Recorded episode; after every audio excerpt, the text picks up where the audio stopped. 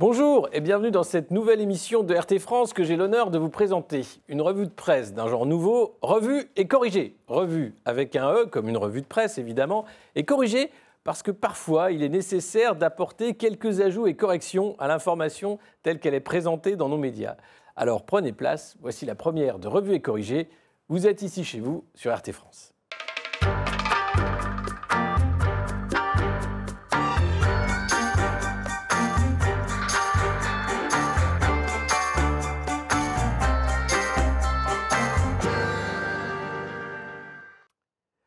Encore une semaine délicate pour le gouvernement et c'est normal, pas d'état de grâce pour le second mandat d'Emmanuel Macron. Au contraire, une rentrée sociale musclée où l'essence vient à manquer, mais pas le carburant pour les revendications salariales et sociales.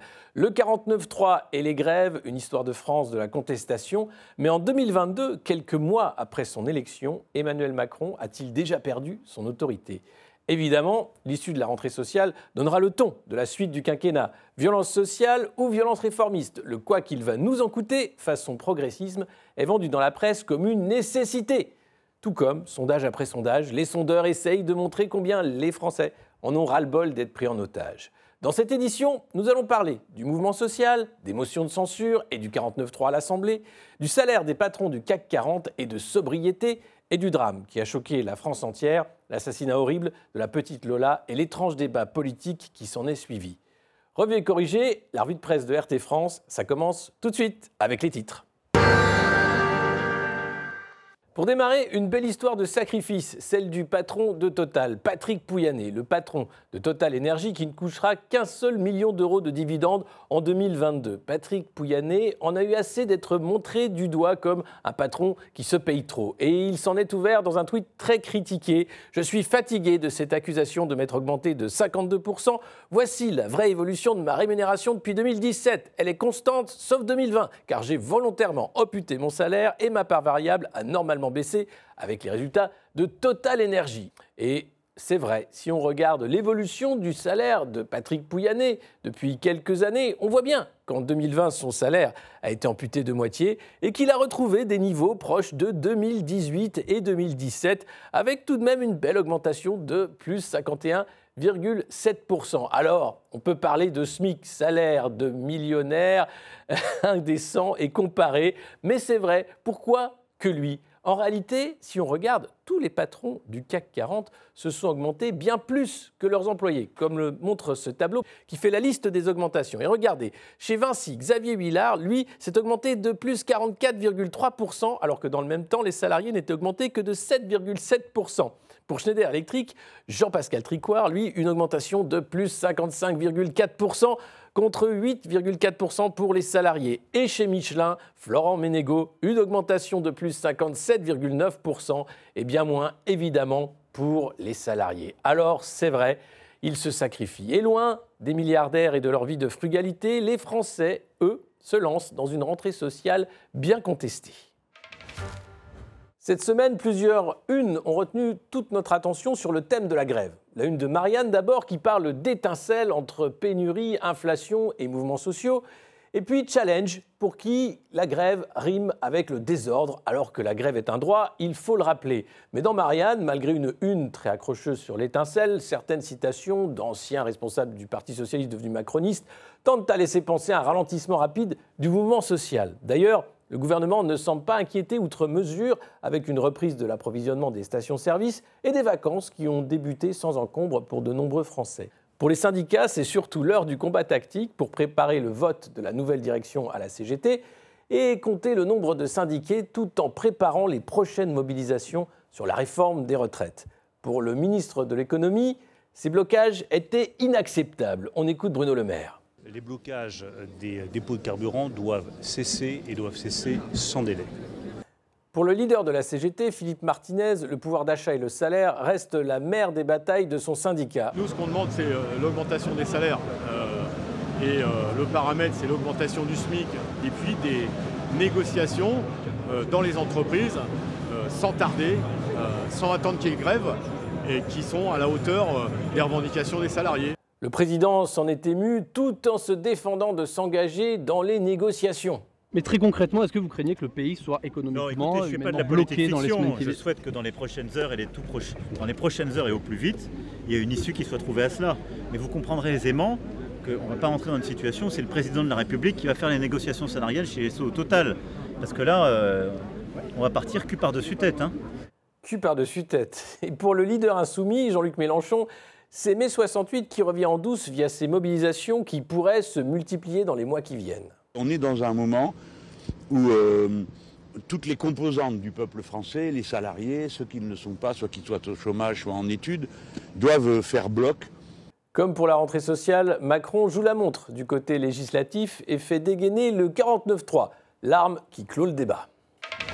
Et de deux, deux 49.3 pour le prix d'un pour faire passer le projet de loi de finances. Et à chaque fois, le même discours de la part de l'exécutif, c'est inévitable pour faire avancer le pays et doter la France d'un budget. Malgré les oppositions qui critiquent allègrement le budget et sa dette abyssale, on assiste au traditionnel jeu de la motion de censure qui ne passera pas et les postures qui vont avec. Chacun a pu montrer son désaccord républicain et le gouvernement peut dérouler sans trop de temps perdu le projet du second quinquennat sans non plus trop d'opposition.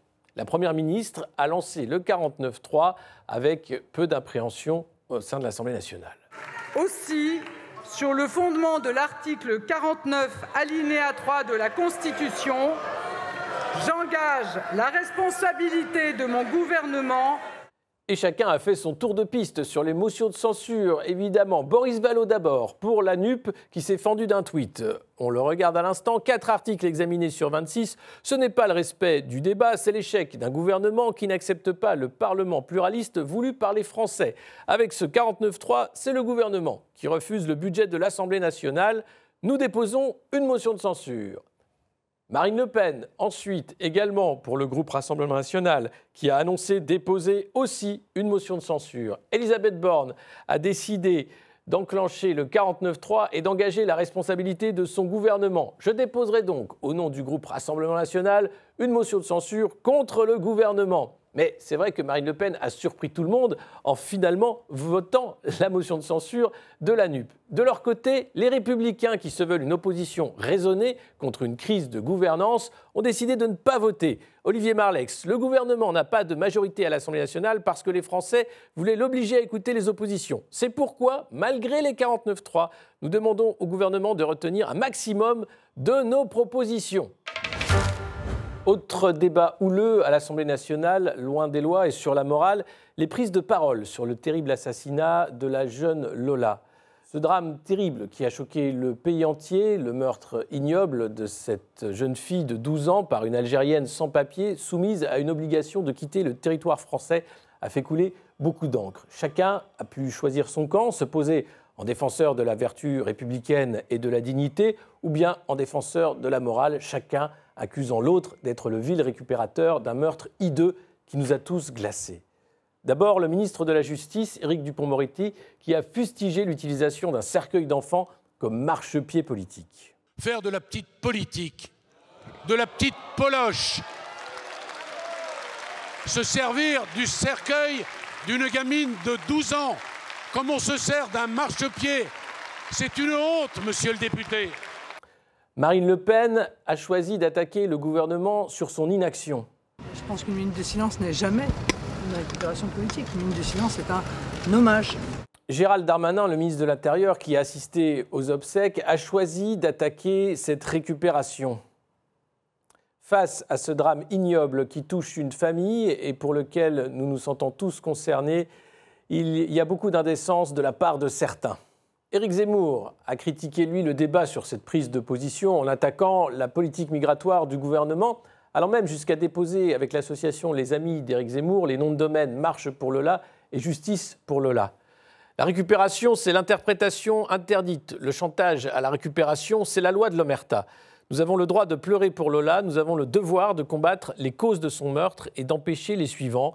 Il a d'ailleurs écrit une lettre aux journalistes indignés.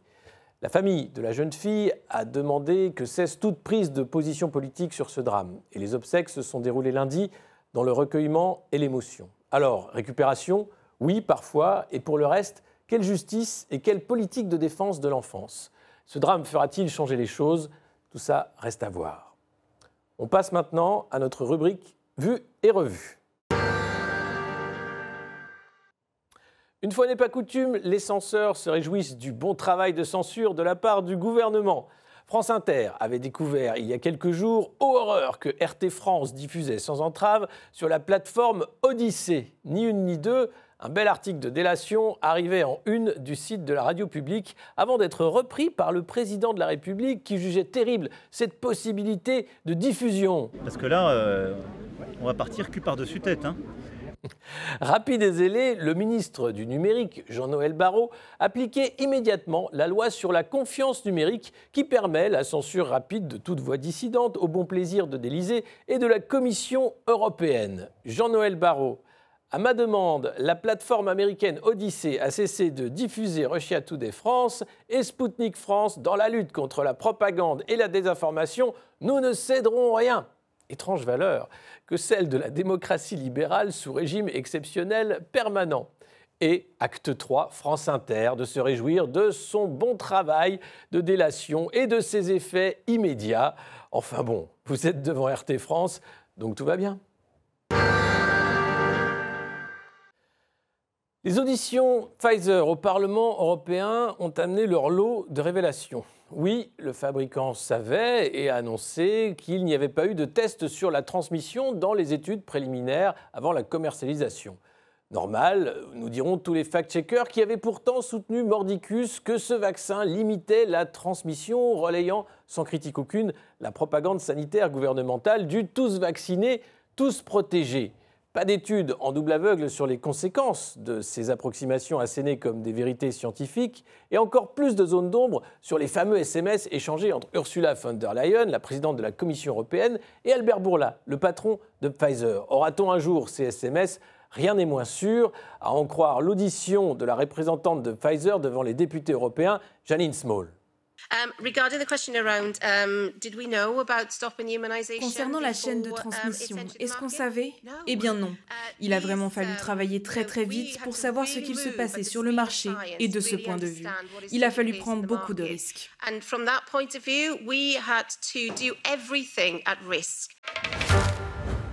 Autre information qui n'a pas vraiment fait la une des journaux français, c'est l'épineux sujet du jugement des femmes parties faire le djihad en Syrie et leur rapatriement avec leurs enfants. Cette semaine, une dizaine d'entre elles sont rentrées avec une quarantaine d'enfants et ces opérations se multiplient et posent la question de la dangerosité des profils et de la suite judiciaire à donner à ces soldats du califat de retour en France.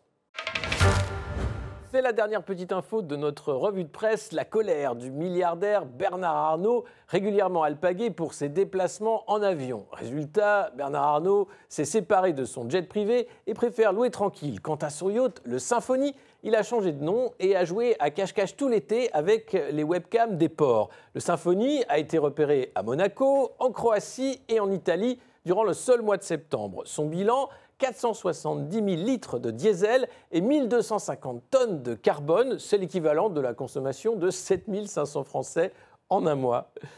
Voilà, merci d'avoir suivi cette première. N'hésitez pas à partager notre émission, bien sûr, et continuer de vous informer là où l'info est prise au sérieux, sur RT France, bien sûr.